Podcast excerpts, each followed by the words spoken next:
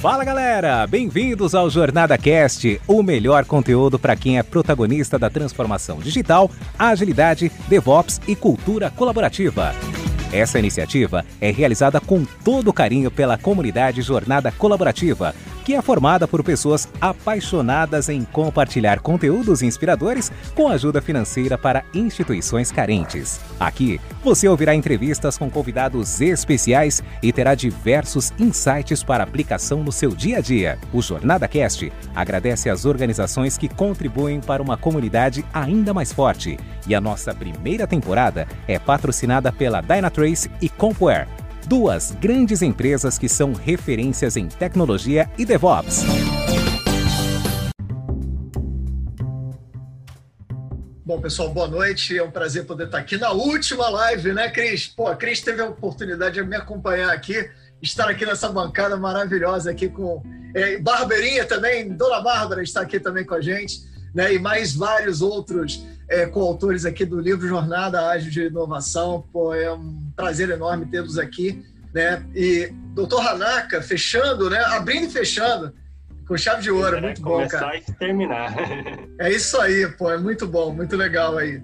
E, e, hoje a gente vai estar falando, né? Depois de sete, né, seis lives aí, essa é a última live dessa primeira temporada, porque eu tô falando da primeira temporada, né? Porque eu acho que vai ficar um gostinho de quero mais aqui, eu acho que tem muito espaço ainda. A, a gente está falando ali de 68 autores é, dentro do livro de inovação, então acho que a gente tem muito espaço para a gente poder trazer mais novos ângulos, né? Vamos dizer assim, de debate, de trabalho é, com relação a esse livro, né? Então, e, e, a partir de hoje, né, fechando aí com, né, coroando, né, talvez aí essas seis últimas lives que a gente teve, aí começando no dia 3 do 6, estamos finalizando aqui no dia 15 do 7, é, pré, né, é, jornada, né, aí, é, Summit Online, né, estamos aí, né, Bárbara, em plena atividade de divulgação, então já somo aí, peço, né, o apoio também dos coautores, né, aí do livro de inovação para serem embaixadores, né, desse summit. Esse summit é nosso, né? vamos nos apropriar desse summit. É, e a parte 9 né, do livro, a última parte do livro, que são tecnologias habilitadoras para inovação. Então, é um tema muito interessante, porque. E a gente, você imagina, né? Tecnologia é um negócio que, se a gente. Talvez daqui a 10 anos, né? O livro já mega best-seller, né? um milhão de, de exemplares emitidos, né? Aí o pessoal fala, poxa, eu estou aqui, a gente estava falando aqui de tecnologias habilitadoras, inteligência artificial, pô, mas não é mais isso, é outra coisa, né? Então, assim, é, a, normalmente a tecnologia acaba né, trazendo essa, essa questão, mas a gente está vendo aqui que a gente, quando a gente fez essa seleção das tecnologias no livro, a gente trouxe de fato as tecnologias ali mais palpitantes, vamos dizer assim, ou que estão mais, é, vamos dizer assim, hoje presentes né, no dia a dia da inovação nas empresas. Né? Algumas é, já estão bem ali, talvez ali naquele hyperloop, né, que eles chamam ali da tecnologia, né, já estão já numa fase é, não né, naquela, naquela ascensão, mas já naquele declínio e apresentação e manutenção daquela tecnologia. Outras ainda estão na subida né, desse processo. Então vai ser bem legal aqui a gente ouvir os coautores é, trazendo um pouquinho né, desse, desses itens e nós temos aqui o capítulo 59 e a gente vai até o capítulo uh, 67. Né? Então a gente começa com inteligência artificial e finaliza com Big Data. Então a Bárbara teve a oportunidade de ser a curadora é, dessa, vamos dizer assim, desse, desse capítulo, dessa parte do livro. Eu acredito, né, para mim, teria sido bastante desafiador. Acho que para a Bárbara, mesmo sendo da área de tecnologia, deve ter sido um grande desafio, né? É, debater com os coautores, né? muitos especialistas aqui nas suas áreas, Flavão aqui, né? Flávio França, o cara, o cara da realidade virtual. Né? É, então, assim, não é fácil, não é simples né, a gente conseguir fazer isso. Então, Bárbara, se você puder falar bem rapidamente ali como é que foi esse desafio para você é, de acompanhar essa parte do livro, e aí você puder chamar o primeiro, uh, vamos dizer assim, é coautor, né, para falar para a gente sobre IA, seria bem legal aí se a gente pudesse iniciar já e dar o pontapé inicial é, nesse debate aí, falando sobre inteligência artificial, machine learning e deep learning, né? Que eu acho legal até contextualizar isso aí, porque todo mundo confunde, né? Ninguém sabe bem onde começa onde termina o outro, né? Então, Bárbara, é com você. Na verdade, Mandarina, eu acho que a gente acertou muito nas pessoas que pegaram os capítulos, porque eu vou te falar bem a verdade, não tive trabalho nenhum assim com os capítulos que a gente pegou, porque gente, vocês têm noção da galera que tá fera aqui falando para vocês, tá? E o, o livro tá com um conteúdo incrível. A gente teve um desafio muito grande que foi tentar sumarizar é, para tornar pequeno um assunto que é tão grande, que é falar sobre cada tecnologia que nós escolhemos, né? E aí falando sobre inteligência artificial aí no início que o, o Hanaka teve a oportunidade aí de escrever, depois o Sérgio conversou e colocou é, mais um conteúdo ali que foi bacana e a gente teve que dar uma resumida porque tinha muito conteúdo e eu acredito que se não está surgindo vai surgir aí mais um livro da jornada colaborativa porque gente cada assunto que a gente tem para falar ele acaba quando a gente vê que o capítulo está muito grande para vocês aí que estão acompanhando a jornada ele acaba se tornando mais um livro dentro da jornada né e, e aí a gente falou um pouco sobre machine learning, deep learning. Eu queria de, passar a palavra então para os mestres aí do, do pessoal aí da inteligência artificial. Acho que valeria a pena já comentar aí, né? Assim, qual é essa diferença aí para o pessoal, né? Quando a gente fala de inteligência artificial, machine learning, deep learning, como é que como é que se dá isso aí na prática? Se vocês pudessem ser super breves assim para dar aí um contexto, né? É, Bárbara, esse capítulo foi bem é, intenso, né? E no início tinha aquela restrição maior do número de páginas, mas realmente depois que a gente escreveu, o Sérgio veio e complementou, e eu acho que ficou bem completo agora, especialmente para quem não é muito da área, né? Então, acho que ficou bem é, completo, porque o, o, foco era, é mais a parte de inovação, mas se você não entender o que, que é a inteligência artificial, o que, que compreende, é, ficava um pouco complicado entender o capítulo. E quando a gente descreveu lá no capítulo a questão do, do que, que é inteligência artificial, né, que é uma palavra que hoje em dia está sendo usada torta e à direita, né? Mas é, a inteligência artificial, é, na verdade, tem duas partes, né? Tem a inteligência artificial limitada, né? Que são para resolver problemas específicos. E é isso onde a gente está no estágio atual, né? É, que a gente consegue, por exemplo, eu quero ir de ponto A a ponto B, qual a melhor rota? Então, você está resolvendo algo bem específico. E a inteligência artificial geral seria é, imitar o que o ser humano faz, a inteligência do ser humano. E isso ainda está muito longe, né? Então, assim, a, a inteligência artificial limitada hoje, né, é, acaba compreendendo bastante a questão do machine learning, é, o deep learning seria um sub é, item do machine learning, né? E seria o uso de algoritmos para resolver é, problemas bem específicos. Então, não sei se o Sérgio quer complementar com algo mais, mas acho que é, basicamente é isso. E na área de inovação, acho que o mais importante é você hoje saber o que, que uma tecnologia faz e o que, que não faz. Porque muita gente acaba achando que ah, a é, inteligência artificial vai resolver qualquer coisa mas não é bem isso. Então, é, no livro a gente tenta deixar claro o que, que hoje dá para fazer. E no futuro, acho que a gente vai ter que escrever outro livro para colocar o que, que pode fazer depois. É, exatamente, Fernando.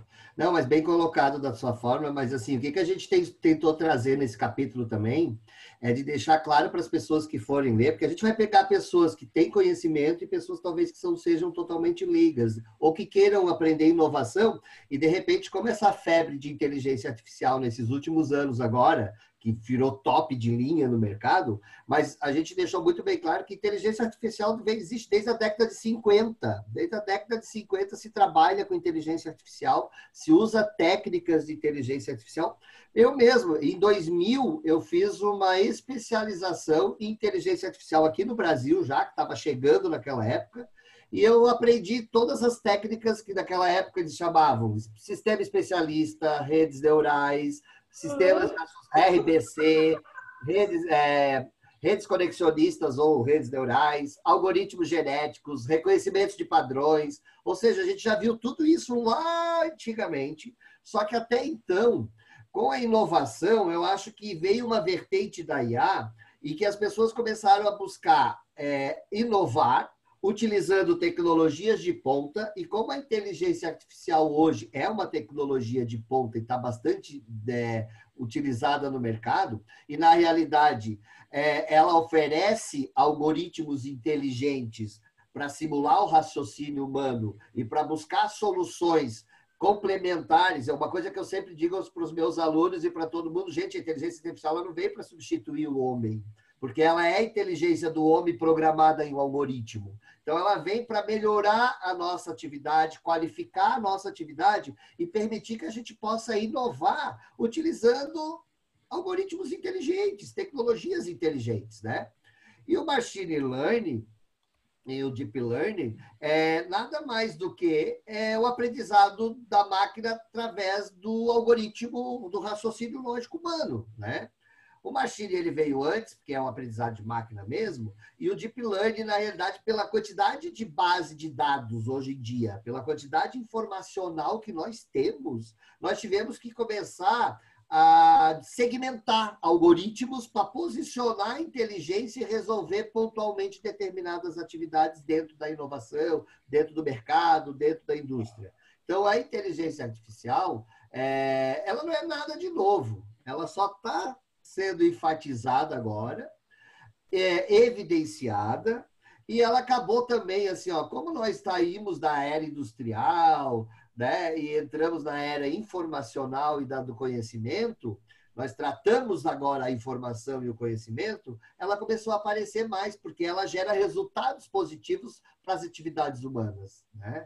Então, assim, cada vez mais a inteligência artificial ela vai ser importante em todas as áreas e segmentos de mercado, né? desde a educação, e todas as educação, indústria, comércio, varejista, principalmente, principalmente no que se diz na área de manipulação de dados, né? É, na parte de mineração de dados, data warehouse, que é grande base de dados, porque hoje o grande petróleo da humanidade é o dado, é a informação. Legal, legal. E... Olá, Barberinha. E uma coisa, né, o, o Sérgio, que a gente estava é, discutindo foi que Há 20 anos atrás, talvez quando começou a se falar, não tinha o poder de processamento que a gente tem hoje, uhum. né? Para poder alcançar. A gente, a gente via, né, Bárbara? Assim... Hoje. Então a gente não tem, por não tinha, por exemplo, um ambiente escalável na nuvem onde a gente pudesse escalar os recursos a ponto de processar o volume de informações que a gente tem hoje, né?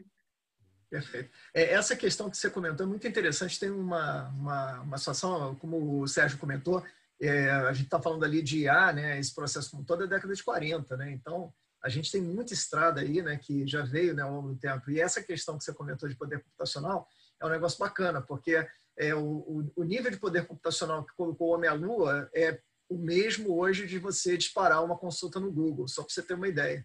Então, para ver né, como é, é, a, evolução, né, a gente tinha ali salas, né, na verdade, né, de, de computação, hoje em dia, esse poder todo, você conseguir ter uma miniaturização, né, vamos dizer assim, desse poder computacional e conseguir concentrar isso é algo que cria essas disrupções que a gente está vendo atualmente. Né? Então, você conjugar a tecnologia né, com essa lógica toda dos novos equipamentos faz isso. Né? E você usar os equipamentos. Aí eu acho que eu já trago aqui, pego um gancho aí para o próximo capítulo, né, Bárbara, que é a gente falar sobre realidade é, virtual, realidade aumentada, realidade mista, né? Que foi um capítulo bem bacana aí que o, o Flávio França, né? A gente está aí com três, né, coautores aí, o Eduardo e a Gisele. É, e assim, a gente vê hoje, né, muita muita coisa, né? A ficção científica, né, sempre trouxe essa perspectiva, né? Eu tenho um filme que eu adoro, eu acho que eu já vi já umas 20 vezes, foi Jogador Número Um, né? É, hum. E é um pouco isso, né? Eu sempre fico olhando, cara, quando é que a gente vai conseguir chegar de fato nesse nível, né? É, de perspectiva, né? Assim, de que a gente de fato consiga tá, você conseguir é, gerar esse processo de imersão e que a gente consiga avançar talvez o nosso hardware aqui, né, humano, para conseguir ter a possibilidade de avançar no hardware virtual também. E aí falar para você, Flávio, como é que foi essa questão é, da escrita do capítulo, selecionar esses três itens, né? É, e e, e, e para você, né, a gente ainda está ainda engatinhando no uso da, da, dessas três tecnologias, por exemplo? Sim, eu acredito que sim. Bom, é, é, eu queria começar é, respondendo a, a questão do, do capítulo em si. Foi muito é, complexo realmente sumarizar um, um, esse assunto, porque é um assunto muito extenso. E como é um assunto que é um assunto que eu lido diretamente com o meu dia a dia, eu tenho uma empresa de realidade aumentada e virtual, então para mim é muito se torna é, fundamentalmente ainda mais complexo resumir esse tipo de assunto. É, mas eu, eu diria o seguinte, que o primeiro tema que a gente aborda quando a gente fala de realidade aumentada e, e, e virtual e realidade mista é dar o um nome aos bois, é distinguir uma da outra, porque muita gente ainda tem muito essa confusão, né?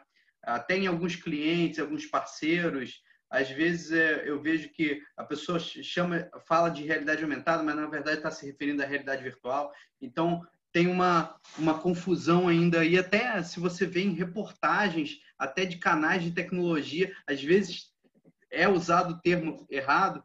Então, é, basicamente, eu acho que para ficar bem fácil, eu conseguiria resumir em uma palavra, essa distinção em uma palavra, que é a imersão. A realidade virtual gera imersão, a realidade aumentada não necessariamente gera imersão. A realidade aumentada, você tem a sua realidade ali, que é o mundo físico, e você está aumentando a realidade. Então, você é, é, começou, é, é foi muito é, popularizado né, com o jogo do Pokémon você baixava o jogo no celular, então você estava com o celular aqui, você passava o celular, você via é, Pokémon ali. Né? Já a realidade virtual, você não não está vendo o mundo físico, você está projetando uma outra realidade, você está imerso numa outra realidade, então você tem uma imersão. Você usa um óculos como esse, que você coloca o celular e você não enxerga mais nada. É que nem o jogador número um ali. Né? E você existem, você também tem outras tecnologias, como por exemplo o Google Glass, que ele fica no meio do caminho. Ele não é uma realidade é, virtual, mas ele age como uma realidade aumentada, porque você coloca um óculos aqui, você vê projetado nessa tela alguma informação, você pode ler um código de barra, você isso pode te dar suporte no trabalho. Então tem toda essa questão. E você ainda tem outras denominações, né? Você tem também a realidade mista, que é como se fosse uma junção dos dois conceitos. Então você, ao mesmo tempo, você tem imersão, só que você tem uma imersão no mundo físico. Como é que pode ser isso? Você tem holografias e você consegue fazer com que essas holografias interajam com o ambiente.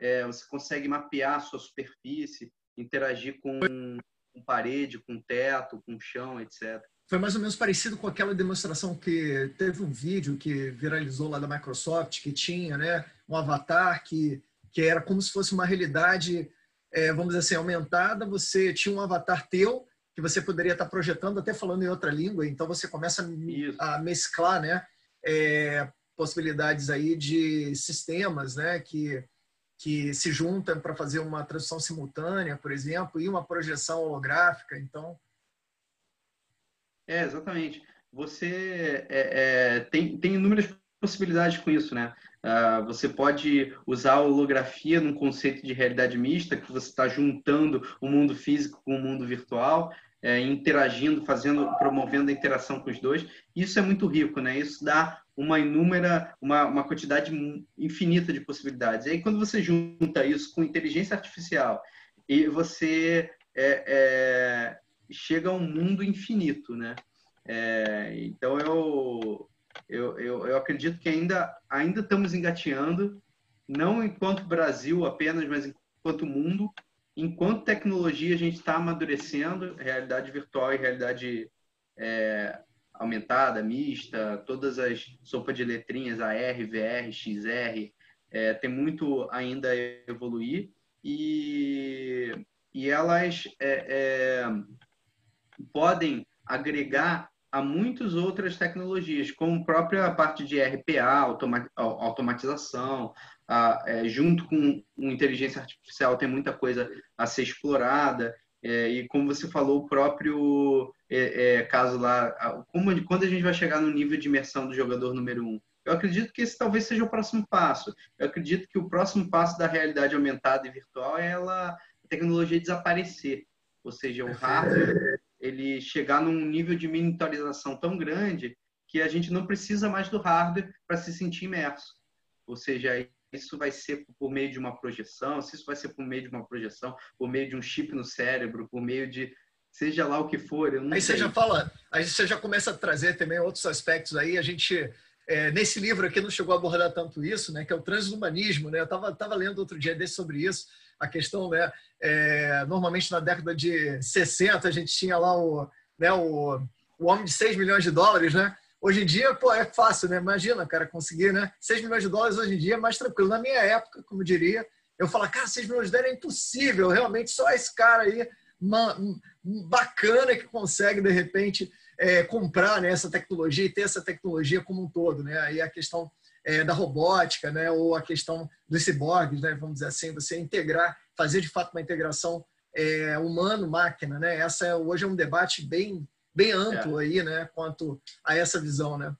É, e esse tipo de tecnologia, eu acho que todas as tecnologias habilitadoras, elas é, trazem para a gente algumas possibilidades que até pouco tempo atrás a gente achava que seriam inal inalcançáveis, inatingíveis, impossíveis. Eu vou citar um exemplo. É, com a realidade virtual, a gente pode simular diversas coisas, né? Inclusive, eu vi um vídeo recentemente de um cara que fez uma máquina do tempo usando realidade virtual. Que maneiro. Como é que ele fez isso? Ele, é, durante um ano inteiro, ele gravou a vida toda dele em vídeo. Ele levou um, um óculos, é, gravou a vida toda dele em vídeo. E aí ele jogou isso num ambiente de realidade virtual Aí, quando ele, ele quiser, ele pode chegar lá dia 15 de julho de 2019, colocar na máquina, aí ele vai ver todo, tudo que aconteceu. Bacana, bacana, legal. Bem, bem, bem, tipo, de volta para o futuro, né? Mais ou menos essa, é, essa perspectiva. Ele até fez a mesma interface lá do DeLorean, lá do De Volta para o Futuro, ele seleciona ali. Bacana, muito legal. Legal. É, até para a gente poder caminhar aqui, né, das tecnologias, a, ideia aqui é a gente dar uma degustação, né, Bárbara, né? E a Cris para a Cris também, porque senão vamos dar muito spoiler do livro, daqui a pouco o pessoal só vamos ver as lives, pô, não vai de alguma forma comprar o livro, né? A ideia é que a gente possa caminhar ali para o pessoal poder adquirir o livro também. E aí, é, é, é, essa próxima tecnologia, vou chamar o Guilherme Campos aí, que é o, cara que pô, trabalhou com isso aqui, mexeu né, com, com esse capítulo, porque essa tecnologia especificamente é uma tecnologia que é, não é assim, todo mundo ouve falar dela, né, Bárbara, assim, aquele negócio, né? Mas até então era algo que talvez ficava muito ali nos Fab Labs, né? Ficava muito ali na galera que prototipa e tal. E com a Covid, cara, na minha opinião, essa tecnologia ela explodiu, ela trouxe à tona, né? A, qual o poder da gente, talvez se a gente pudesse falar assim, é, a, a, é a, de você ter quase o filme da. Eu, eu hoje estou meio saudoso dos filmes, né? É, de você conseguir fazer a, a lógica da, do, da mosca, né? Daquele filme da mosca, né? Que você consegue de alguma forma fazer ou Star Trek, né? Vamos dizer assim, de você conseguir levar um material de um lugar para outro, né? sem de alguma forma você conseguir transitar, só transitar os elétrons ali, vamos dizer assim, desse material, né? ele de alguma forma aparecer em outro local. Então, é, eu estou falando aí de 3D, né? É, aí impressão 3D, que é uma tecnologia habilitadora também, que a gente via muito aí, né, dentro do dia a dia, muito em prototipação, basicamente, aí dos times, né, que utilizavam, e eu via atualmente, né, com a questão do Covid, uma explosão, né, de ações de equipamentos, peças, materiais de proteção. Então, isso deu um empoderamento para as pessoas muito grande. Então, Guilherme, se você puder falar um pouquinho aí de como é que essa revolução, né, talvez aí, é, da, da, da impressão 3D, não só na parte de equipamentos, mas também em outras áreas, né, por exemplo, é, e outros segmentos de mercado. É... Boa noite, Mandarim. É... Foi um desafio, assim como os outros capítulos resumiu, a parte de impressão 3D. A gente chama mais é, na parte técnica de manufatura aditiva, né? Ela é um pouco diferente das tradicionais. Enquanto a usinagem retira, remove material, a aditiva ela vai adicionando e vai montando aquela peça. A, a impressão 3D trouxe desafio para todo mundo. Para quem projeta, que estava acostumado com certos perfis, certos tipos de materiais, ele veio para quebrar um paradigma. Você agora pode fazer qualquer tipo de festa, qualquer formato.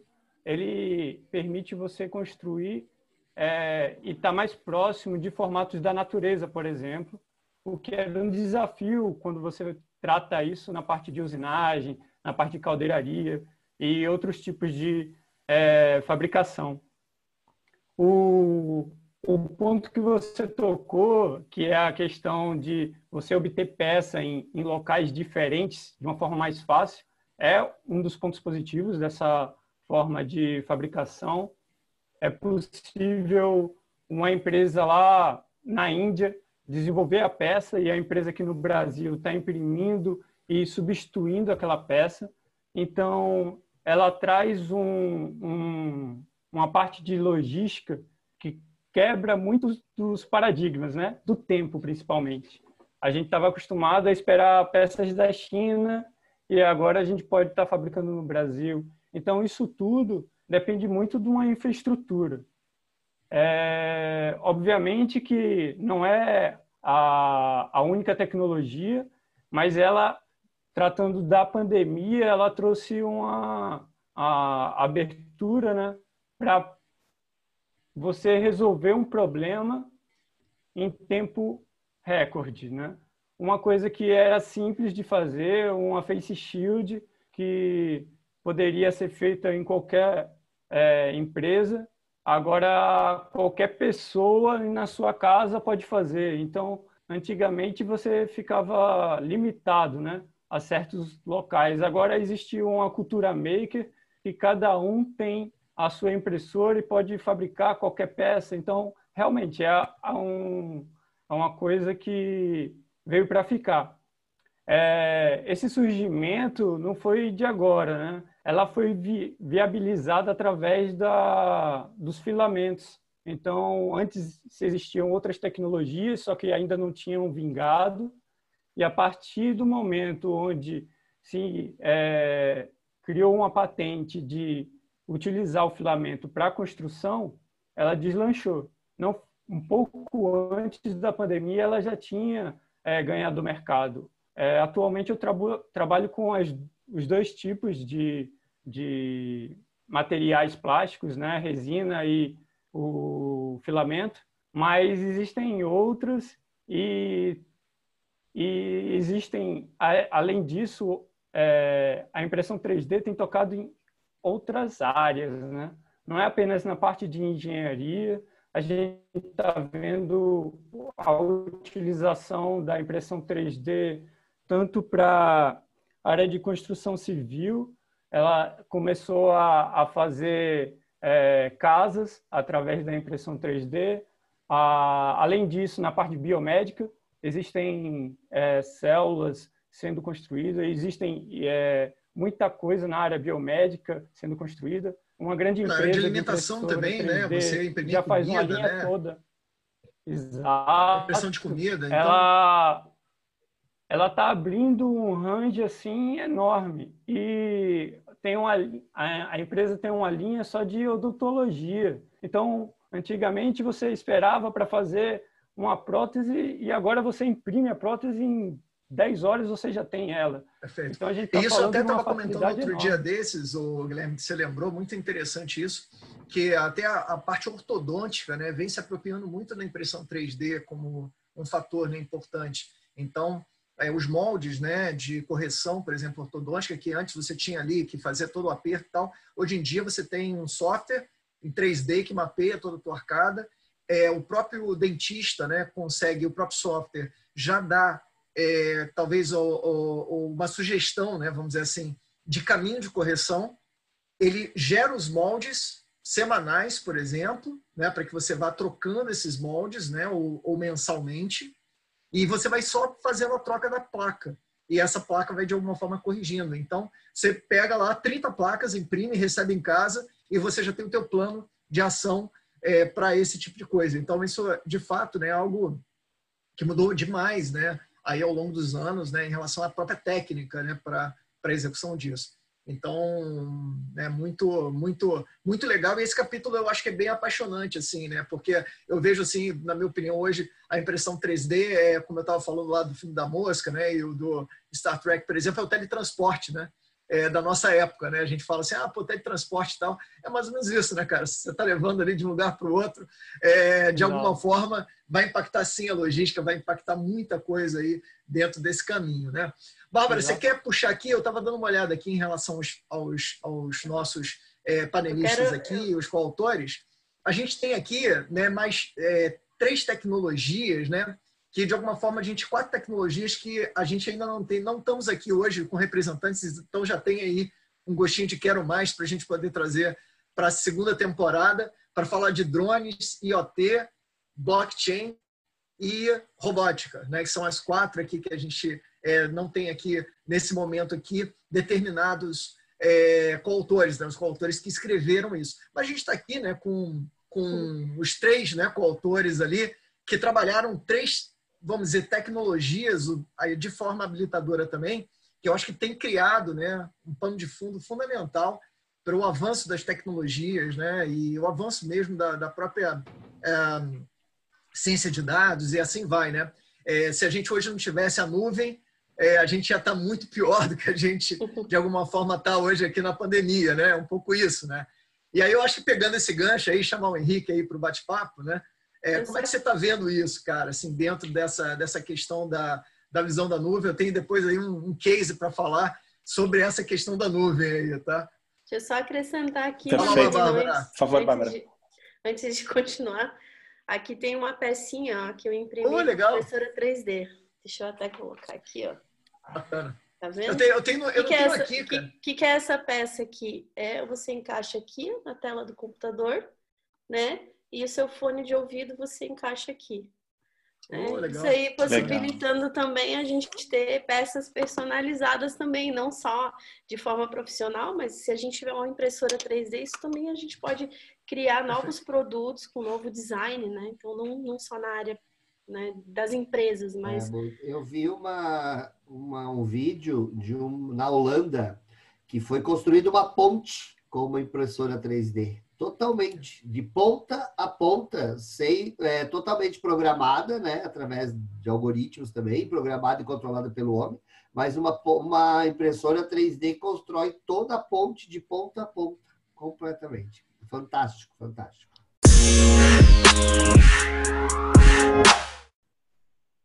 Estão fazendo barco também, né? Tem, tem muita, muita área utilizando essa tecnologia, porque foi, uma que... foi o que eu comentei, né? uma quebra de paradigma. Você deixa de fazer de um jeito, sai da caixinha e faz de outro e pode é. atender a várias áreas diferentes, né? Ah, é, e pegando o gancho disso, né, é que também assim, se eu pensar, a nuvem ajuda nisso, né, ou seja, pegando o gancho justamente desse processo de interagir informações, e aí pegando o gancho do Luiz, é muito interessante, a gente acho que teve muita sorte ao montar o capítulo de cloud, de nuvem, fazendo analogias, porque isso também facilita a análise. E a primeira analogia que a gente fez, que acho que ficou muito boa, é, é imaginar a nuvem como eletricidade.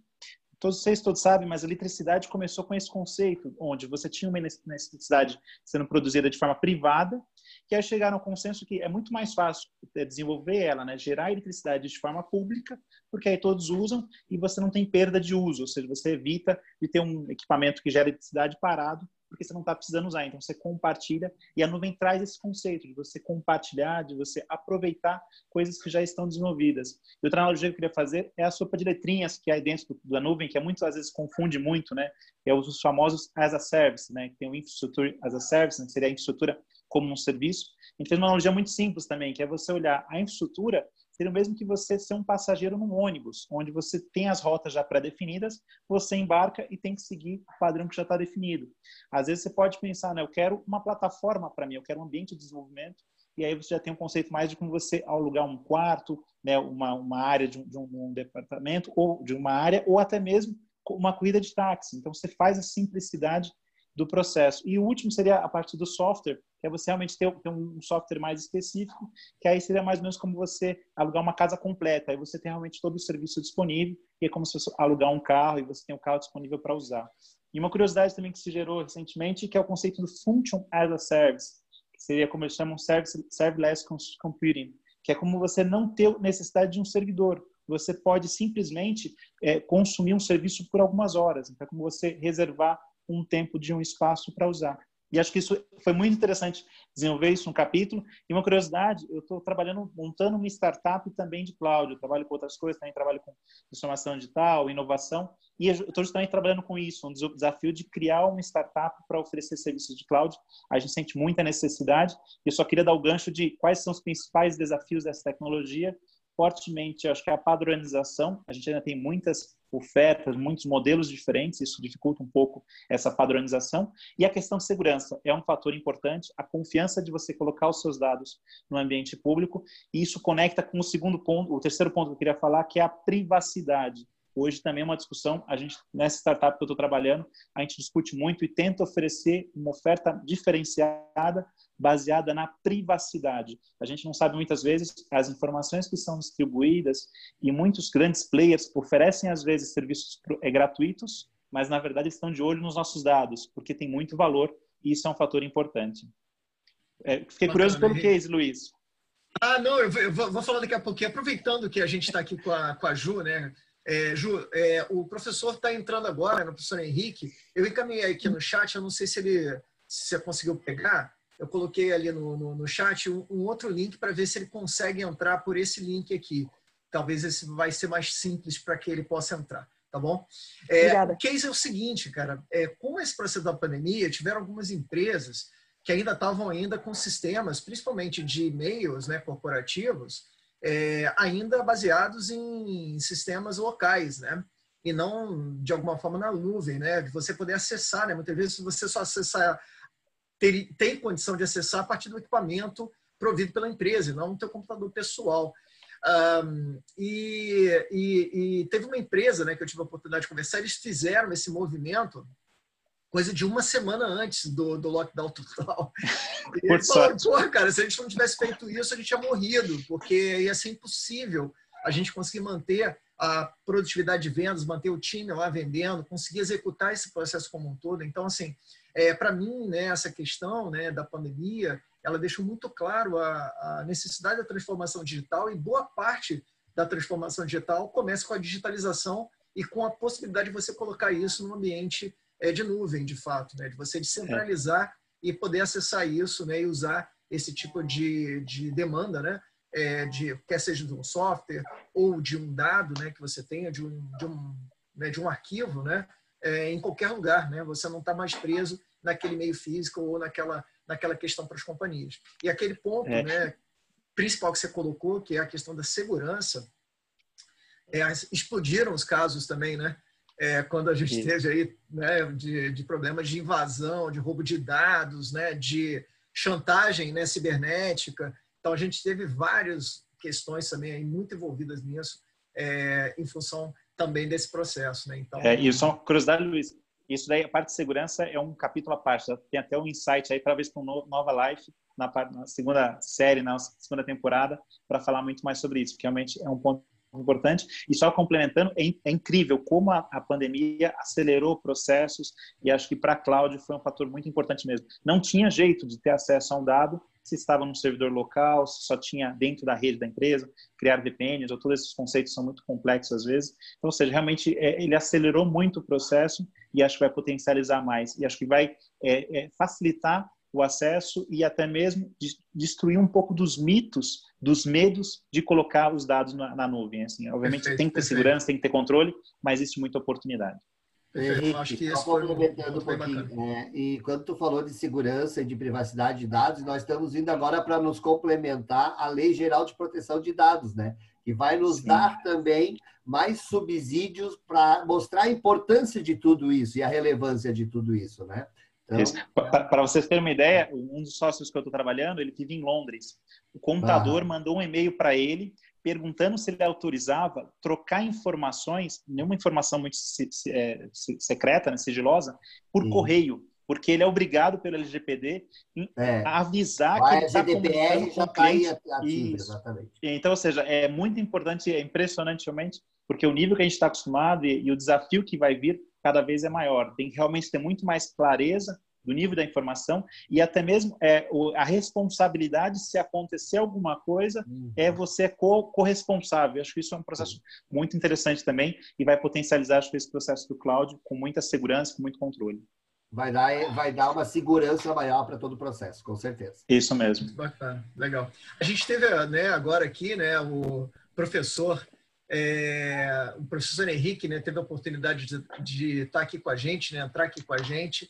É, agradecer a participação, professor, para a gente poder conversar um pouquinho aqui também sobre as questões de inovação. Acho que vai ser bem legal aí nessa, nessa parte final aqui é, do bate-papo. A gente está aí na reta final aqui de falar aí a última tecnologia, né, não menos importante, né, chamar o Brunão aqui. O Brunão já estava se se contorcendo aqui, querendo, porra, eu quero falar sobre Big Data aqui, cara, não estão me deixando ainda, né?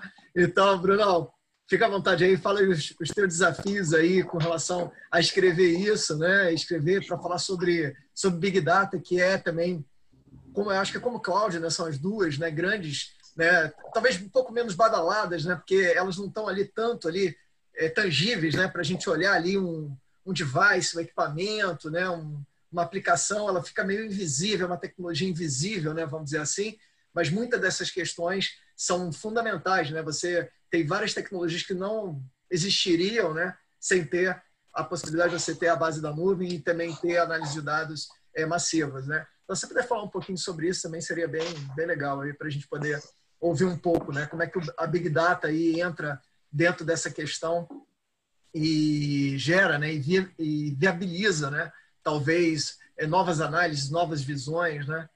É, dentro de, de, desse mundo, né, que a gente está aí vivendo de várias mudanças. É, o, sem dúvida nenhuma, o Big Data hoje vai estar tá enfrentando enormes desafios, mas até porque ele não é uma tecnologia única, né? Quando você fala de Big Data, você na verdade está falando de um conjunto de ferramentas que vão desde a captura até a análise de dados, passando por catalogação e N outros fatores, né?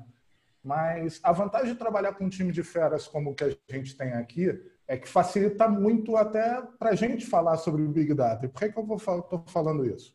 Porque grande parte do que a gente poderia estar discutindo aqui em cima de Big Data já acabou sendo abordado por alguns colegas em alguns dos pontos. Por exemplo, o Sérgio falou da quantidade de informação que a gente tem hoje. E é uma verdade. Hoje a gente vive ou o mundo da, da informação, e aí a gente pode citar Donaka Takeuchi para tentar transformar essa informação em conhecimento, e o Big Data tenta, de alguma forma, auxiliar nessa ferramenta, até porque o Big Data, na verdade, é, uma dos principais propósitos deles é ser uma ferramenta de auxílio à tomada de decisão. Ele, uma das principais utilizações que você tem para ele vai ser em cima disso e que só é possível graças, é, hoje, finalmente, a, por exemplo, o que a Barba falou do aumento significativo que a gente teve do poder de capacidade de processamento, é, tanto por cloud como por conta do avanço das tecnologias, e como você mesmo falou, estão evoluindo desde o meado do século passado. Muita gente acha que tecnologia, internet, evolução de dados começou no final da década de 80, início de 90. Não, isso é um uma estrada que está se percorrendo há muito tempo.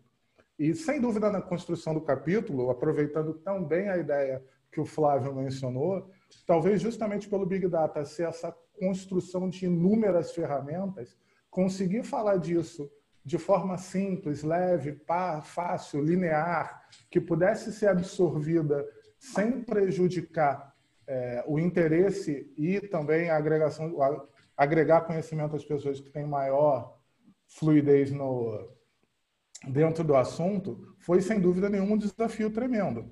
Agora, talvez um dos principais fatores que você pensa hoje em Big Data, e aí também pegando um gancho, só que dessa vez no Guilherme, é a velocidade de resposta que você tem na utilização e análise de dados.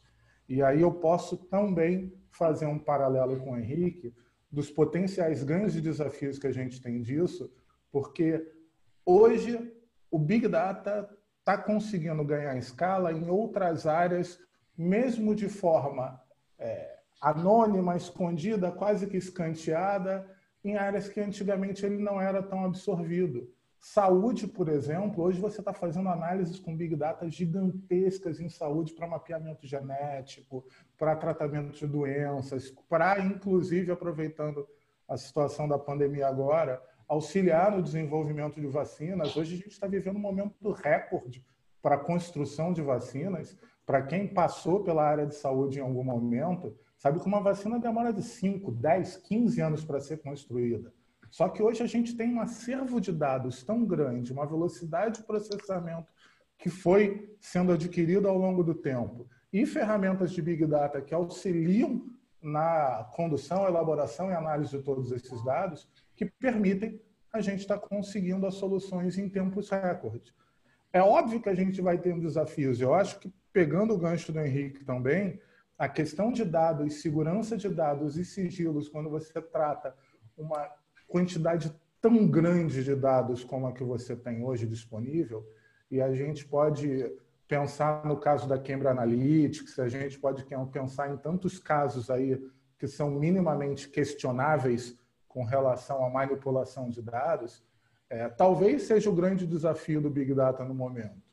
Mas, fora isso, eu acho que é uma ferramenta que, para auxílio, tomada de decisão de, em tempo real, que é outro fato que a gente não conseguia algum tempo atrás. A gente coletava dados hoje para fazer análise amanhã, para receber o resultado daqui a três meses. Isso hoje é uma revolução, sem dúvida nenhuma, em todos os campos do saber, em todos os campos do negócio e também em saúde, tecnologia, experiência de usuário e tudo mais.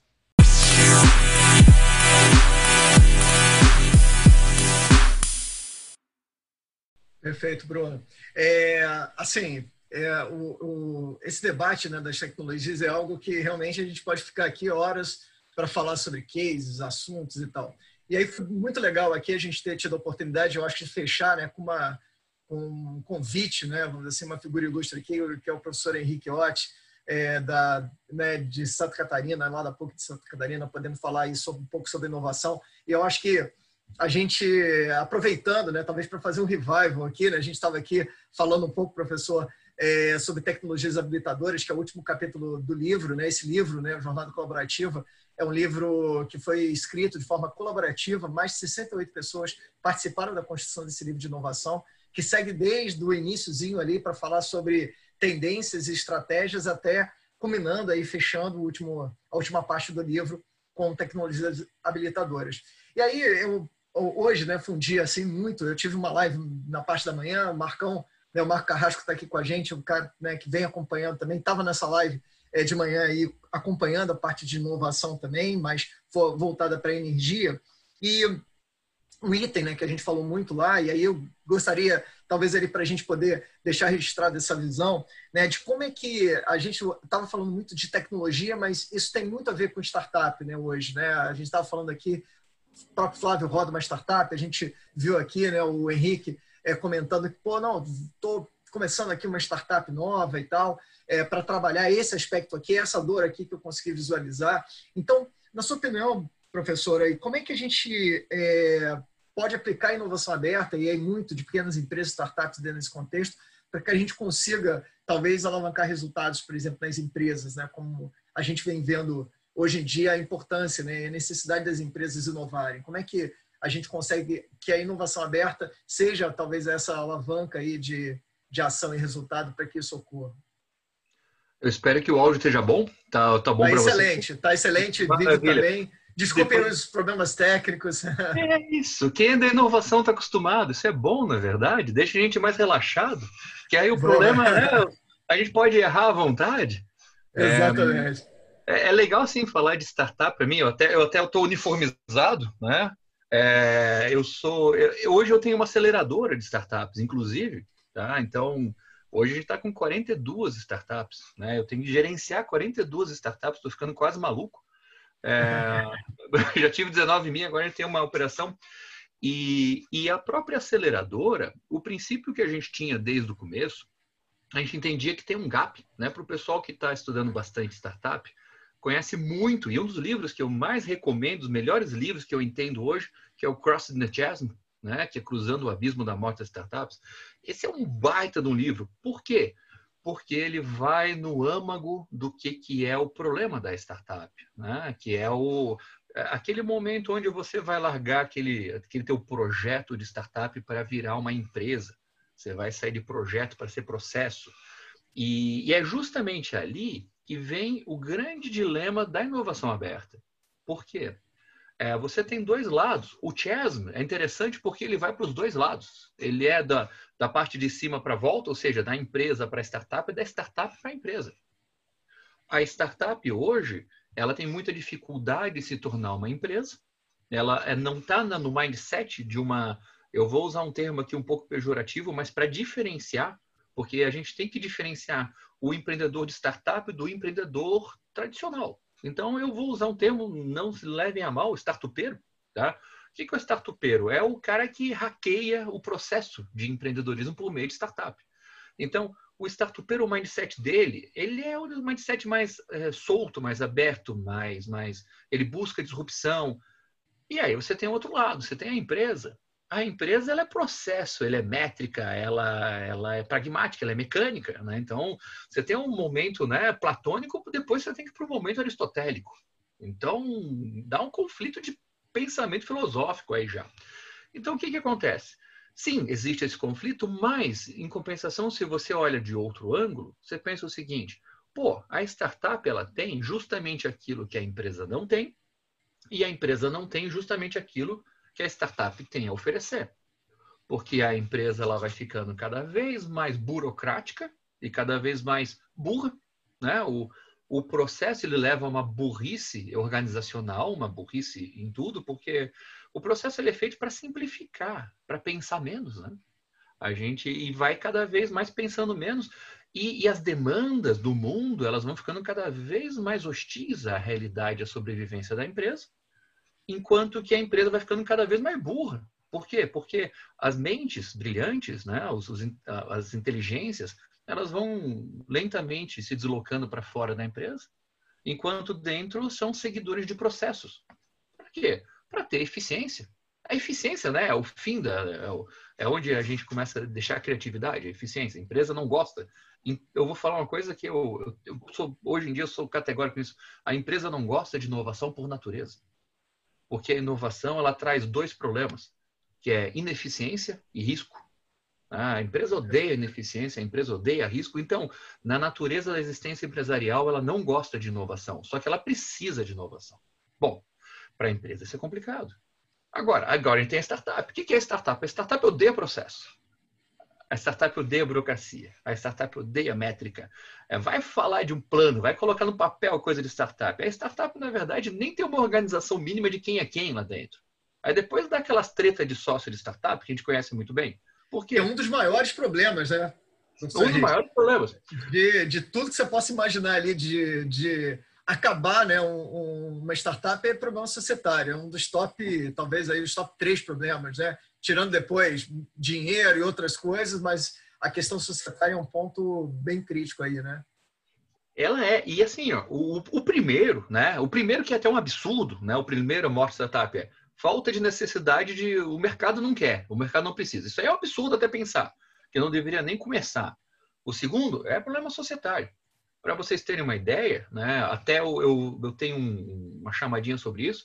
A gente criou uma startup para isso, Hoje, se alguém até tiver curiosidade, a gente tem uma startup para iniciar isso aí. É a Signum, junto com a Universidade Federal. A gente tem uma startup própria para reger acordo entre né, participadores do, do. Vi uma mensagem aqui. Opa! Ouvi falar. Ah, ah tá. é, eu, eu para ler eu tenho que parar. Eu, eu tô, eu tô Não, tranquilo, pode deixar, professor, que, que, que eu vou acompanhando por aqui. Fica tranquilo. Tá. Qualquer coisa vocês me dizem, eu tô falando demais. Tô, tô, hoje tá um dia. Não, hoje não, tá tranquilo. Não, e eu acho que, e, e, assim, hoje a gente também tá com um dia especial, né? E a gente vai com certeza lhe chamar de novo, né? A Ju tem o seu contato aí para para que a gente possa conversar mais, aí explorar um pouco mais também essa, essa vivência, né? Porque é, é, muitas vezes não é simples, né? A gente tem uma pessoa é, dentro do ambiente acadêmico que tem, de fato, também algo prático, né? É, de viver a dor né, do empreendedor. Então, eu, vou resumir, é... eu vou até resumir rapidinho. Então, quando você vê esses dois lados, né, para não estender, vocês desculpem por isso, tá? Nada, que Eu acho que eu estou carente hoje. É, muita quarentena. É, aí eu vi um monte de gente falando, falei, oh, que legal, uma aula. É, então, quando você junta esses dois pedaços, é ali que rola.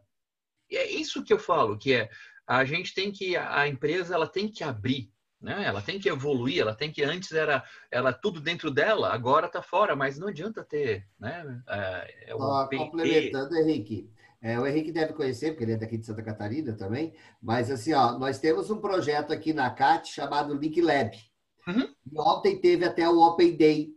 E é justamente isso. Nós temos as corporates, que são as empresas, e nós temos as startups, que elas se direcionam para suprir determinadas dores da, das corporates, e as corporates também buscam as startups para trazer inovação de algum produto novo para dentro. Isso é totalmente inovação aberta. E aí a gente tem os dois lados da moeda, como o professor Henrique falou ali mesmo. Eu tenho aquilo que a startup pode oferecer para a empresa e tenho o que a empresa pode oferecer para a startup. E nós temos esse projeto acontecendo dentro da CAT, que é o Link Lab, que é muito interessante. Quem é de fora aí quiser dar uma olhada, isso aí pode ser até um case de sucesso aí para nós colocar no livro alguma coisa aí dá para mexer nesse, nesse ponto ainda, o Mandarino. Legal. Não, é, é uma. É, a gente vem, a parte dos cases, né? A gente vem trabalhando bastante né, com o conteúdo estendido do livro, né? Tem alguns conteúdos do livro que a gente está somando ali no e-book, né? Exatamente para poder trazer essa, essa perspectiva, né? Mas, é, é, principalmente quando a gente fala de ambiente empreendedor, tem muitos é, exemplos bacanas né, para a gente poder trazer exatamente de relacionamento entre startups e empresas, porque é, não é simples, né? Como o professor falou. É, e aí eu acho que vai muito, né? Talvez na segunda pergunta aí, né? Que eu acho que é uma pergunta palpitante também, que é a, a pergunta de como é que você conecta, né? Startups e grandes empresas, né? Então, quando a gente fala, ó, são dois bichos diferentes, duas situações bem diferentes. Um, um tá talvez num lado ali de criatividade, num lado de é, falta de processo, né? No sentido de está menos burocratizado, menos travado, para que você possa ter mais criatividade, mais inovação de fato. Por outro lado, a empresa está muito mais procedimentada, muito mais travada, muito mais é, com seus mecanismos né, é, de, de, burocráticos, né, hierárquicos é, instituídos, né, que dificulta muito esse processo da inovação. Como é que a gente consegue unir esses dois mundos? Né? Essa eu acho que é, uma, é a pergunta de um milhão de dólares, né? Eu diria assim. Né? Eu, eu, não sei a posição de vocês, mas esse cara aqui, se eu estou apontando para o lado certo, né? O Sérgio, eu é. sou um grande fã do Link Lab. Né? Eu já fiz aula da Católica dentro do Link Lab aqui na SC, porque eu acho ele incrível. E eu sei que também não é fácil de acontecer. Então, hoje a gente precisa de órgãos que mediem essa comunicação, porque a gente tem muitos exemplos de tentativas que fracassaram muito grandemente porque as empresas elas acabam sufocando as startups. Porque não adianta você, se você é uma empresa, você pensa em empresa. E a empresa ela é muito forte para uma startup e ela sufoca. Então eu não vou citar, mas a gente assim, né, para quem está nesse meio, a gente consegue grandes empresas interessantes, empresas que sufocaram seus programas de inovação porque pensaram, porque tentaram impor sobre as startups é um processo empresarial. Daqui a pouco você tinha startup recém-formada fazendo plano. O cara estava querendo balanço de três anos, né? Não, né? Vamos dizer, Sinapse, ó, 2012. Preencher lá o cadastro de fornecedores da empresa, é, né? É. Tem que entrar dentro do SAP R3. O CERT Sebrae falou para mim, ó, oh, você tem que colocar aqui o projeção de faturamento para três anos. Aí eu não sabia, eu liguei para o amigo meu do Sebrae, quanto é que eu ponho? Põe um milhão. Eu pus um milhão. Né? Até hoje eu estou tentando chegar nesse milhão. Mas... porque, porque a empresa tem essas coisas, né? A empresa ela quer uma, ela quer um controle. Então assim, a empresa quer controle. A startup é, o, é justamente o caos. Só que você tem que deixar o caos orbitar e ajustar, né? E conseguir beber da fonte do caos para não, mas sem sufocar o caos. É, é que nem pegar um passarinho, né? Tem que pegar com cuidado. É assim que a empresa faz. É são dois mais sets diferentes, né? Totalmente. Né? Totalmente. E antagônicos. Eles, é, eles, se, se, eles se destroem. Se você é. deixa a startup mandar na empresa, a empresa ela, ela entra em colapso, a eficiência dela vai para o brejo. Se você deixa a empresa trabalhar com a startup, a startup trava, ela perde a criatividade, ela vai virar óbvia. E, e como é que você faz? Mediando. Cada uma no seu. Tem um exemplo, se eu posso entrar nele rapidamente, mas o pessoal da, da Embracon, se eu lembro bem, né? o pessoal, eles eles estão lá com aquela central lá em São José, o Capoeira, sempre passa a ponte me perco aqui. É, e eles pegaram as startups deles e dispararam aqui para perto da CAT na SC, em Floripa. Porque eles falaram o seguinte: eu tenho que mandar as startups mais longe possível da empresa, senão a empresa ela absorve. Para os anticorpos ficarem menos ativos, né, professor? É isso aí. É mais ou menos isso, né? Porque senão ali os anticorpos atacam mesmo, né? Não tem jeito, ataca, ataca a cultura, né? Ataca, a, a cultura ataca ali a, a, criatividade mesmo. A Sênior teve um problema um pouco diferente, porque, né? Não sei se o pessoal conhece a Sênior Rede Blumenau, o pessoal contando assim que tava lá Sênior, tudo organizado, Blumenau, pessoal sério, e daqui a pouco passava um maluco de bermuda, barba, né? Sem tomar banho, né? Que startupeiro não toma banho também. A gente tá junto. E diz que. Não, né, Bárbara? Isso aí já é outro problema, né? Não é problema de startup, não, né? Bárbara, é, tá tomando banho. você vai arranjar isso aqui comigo, poxa. Bárbara, vai validar, para de tomar banho, vai validar, vai validar com o mercado, né? Tomar... E aí e deu choque. Então você tinha que chamar o pessoal, porque eles dividiam o mesmo RH, eles dividiam o mesmo contabilidade, então você tinha lá aqueles, né, cara da tecnologia de Blumenau, meu pai é de Blumenau, tá? Eu sou meio de Blumenau também. E, e passava um startupeiro ali, passava um maluco desse, e dava choque de cultura. Então você vê que um, um incomoda o outro. Não adianta querer fundir os dois. O Henrique, deixa eu acrescentar aqui que eu, é que eu passei uma situação que foi a seguinte: eu estava trabalhando numa startup e a gente foi né, para dentro de uma empresa grande, tradicional e etc. Então aconteceu esse movimento aí que você falou, de a gente chegar lá cheio de vibe, cheio de energia, querendo mudar o mundo, né? E aí, depois de um tempo que a gente lançou umas coisas bacanas, veio o pessoal da padronização, né? E aí o pessoal da padronização foi padronizando tudo que a gente tinha criado de inovador para uma empresa do setor bancário, né? Então eles foram matando todas as features inovadoras que a gente tinha colocado, porque na hora de conversar lá com o grande banco, o grande banco não conseguia usar o sistema se ele não fosse parecido com o antigo sistema. E aí, e aí acabou se matando várias, várias coisas que a gente tinha criado de novo por causa do desse. Eu, eu, eu tenho uma opinião, é, não sei se para mim é o seguinte: o primeiro, a primeira morte da startup vem com canvas do modelo de negócio. Tá? Eu acho que aquilo ali foi criado com, com tanta, tanta bondade, com interesse, virou um plano de negócio. Canvas, né? É, virou um plano de negócio disfarçado aquele trem lá. É, aquilo ali é uma desgraça. De alguma forma, para agora eu tenho um pouco essa eteriedade, né, cara? Que era algo muito etérico. Então, pelo menos aquilo ali, ao invés de ser um bucão né, de 50 páginas que as grandes empresas faziam, você é, tem ali pelo menos uma páginazinha para você olhar. Um, né, uns 10 post-its ali. Já melhorou. Mas é, de fato, professor, algo que é a tangibilidade é, a tangibilidade para a corporação é fundamental, senão o cara é, perde a concretude. E aí, quando perde a concretude, é difícil. O, e aí é uma questão da mentalidade, né, do, dos gestores, dos C-levels ainda, né, muito né, nesse sentido, de ainda ter ainda uma escola muito tradicional, né, de avaliação, uma escola extremamente financista, né, somente, né, por aquilo Até que foi comentado. Escola, é, eu falo escola por quê? Porque vem da escola, né, vem da escola. É, Essa é uma briga que eu tenho ali com, com o pessoal da católica. É, o pessoal está afim, mas a estrutura é lenta. É, a gente, eu dei uma palestra na CAT faz, né, sei lá quantos séculos atrás, que a quarentena me tirou completamente de, de calendário.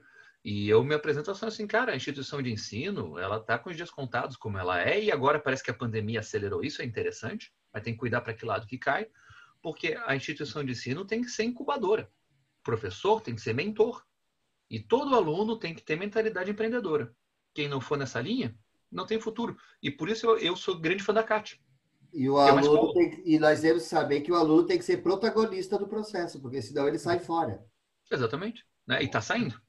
Tá eu acho que essa mudança de mentalidade como um todo, é, é ela está impactando os vários níveis, né? Não só níveis empresariais, mas níveis de relação também, né?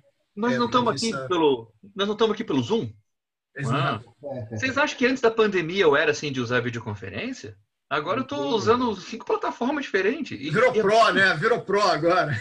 É bom. Começa no Herbai e termina no Zoom, né? Mais ou menos isso. A gente vai para o Herbai agora, né, Bárbara? Vamos agora ali, por isso que a gente. É, assim, pessoal, é um prazer muito grande poder estar tá aqui, né? É, tá, conseguir né, passar aí esses sete, né? Essas sete últimas quartas-feiras com, com todos vocês aqui, com o time de coautores, a gente conseguir dar um pouco mais de voz e imagem para essa galera que botou muita energia no livro, né? Então agradecer muito a vocês, ao pessoal, é, como um todo, né? Assim, é a grande família, né? É muito unida, mas também um pouco complicada, né? Mais ou menos isso, né? A gente bota ali a propriedade intelectual, bota o nosso esforço, às vezes as questões saem um pouco de controle, é natural, mas eu acho que no todo a gente hoje vê um grande resultado, né? A gente está na finalíssima agora de finalizar de fato a revisão e encaminhar para o prelo, né? Aí para para ação. Então, a ideia aí é setembro, outubro, né? Talvez aí até fique outubro, que é o mês da inovação, né? Basicamente o mês que se celebra a inovação. Então, talvez seja bacana, né? A gente lançar de fato o livro em outubro. Eu acho que como algo é, para celebrar de fato todo esse esse esforço e, e agradecer o professor Henrique Professor Henrique, vamos com certeza é, lhe convidar novamente para poder estar aqui, ou até em outro fórum, que não o Fórum da Jornada. Achei assim, a fala né, muito fluida, muito bacana. Pô, parabéns aí, primeiro, né, por estar tá trazendo essa, essa perspectiva, trabalhar isso na prática. Né, eu acho que é muito legal e poder é, unir, né, talvez teoria e prática. Eu acho que é o que hoje a universidade demanda. Né, eu acho que a gente conseguir é, trazer ali empresas, startups e universidades para trabalharem juntas no mesmo ambiente. Eu, basicamente, eu acredito muito nisso como um grande modelo para o Brasil. Isso funcionou em vários lugares do mundo. Né? Aqui no Brasil, às vezes, a gente tem um pouco de dificuldade de conseguir fazer isso na aplicação prática da inovação. Então, acho que esse é o grande, né, talvez aí o grande, o grande, grande irrupção, talvez, para o Brasil, para evoluir nos índices é, de inovação futuros. Eu acho que vai ser esse, né? conseguir trazer a universidade junto né, com as startups para ganhar musculatura para atuar nas empresas. Né? Eu acho que esse é um, é um bom caminho aí.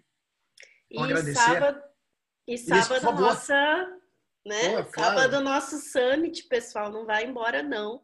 Que sábado ainda tem mais, tem um conteúdo do dia inteirinho só sobre inovação, com vários 14 palestrantes, a galera, pô, assim, o start list tá fantástico, pessoal. Assim, Mas sortear, autores. A gente vai estar sorteando lá da Faculdade Cesus que um curso de gestão comercial EAD. Totalmente. legal, hein? Pô, fantástico, fantástico. Jesus vai ser muito legal. É, a, a, gente tem ali, pô, os coautores têm né, é, tapete vermelho né, no dia, né? Então, pô, venham, pô, participem. Vocês que, então, escreveram, né? A gente vai ter é, alguns palestrantes que vão falar sobre IA, vão falar sobre é, tecnologias disruptivas. Então, pô, vai ter uma excelente oportunidade ali de fazer uma grande troca é, de conhecimento com uma galera que é referência também do mercado, que vive, né, respira esse tipo de, de ação. Então, acho que vai ser aí é, fantástico. E tanto é que a expectativa aí, a gente está fechando com o Muniz, é de ter um, um, um Summit, a revanche, né, quase isso assim, uma segunda edição do Summit para a gente poder trazer aí os, os, os coautores né, de forma mais intensa para o start list né, de speakers. Então, eu acho que a gente tem espaço, a gente está tentando ver com, com isso pós aí o fechamento da questão da jornada é, do Summit Online. Então, a gente deve criar um novo nome aí, vamos ver como é que a gente vai fazer. Mas, é, de fato, aí juntar é, a galera que já tem, já praticamente a gente já tem 14 palestras novamente lá listadas. Então, assim, o engajamento foi muito grande. Então, agradecer isso também aí para todos e convidar todo mundo para o Summit de sábado, né, Bárbara? É, a galera então que está aqui na jornada, mas o pessoal que também está nos assistindo e nos ouvindo também, é, interaja com a gente. A gente tem ali a, a é, no LinkedIn, no Instagram, no Facebook, né? tem todos os caminhos aí para o pessoal colocar. Então, ou, se for o caso, nos acione lá na lista da galera que está aqui com a gente, tá bom?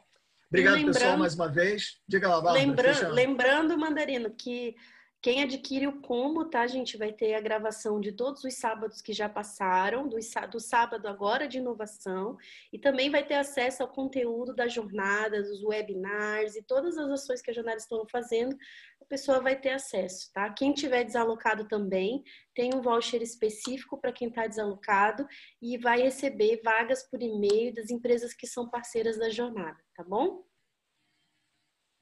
Bacana. Eu estou botando até aqui, ó, o, a indicação aqui.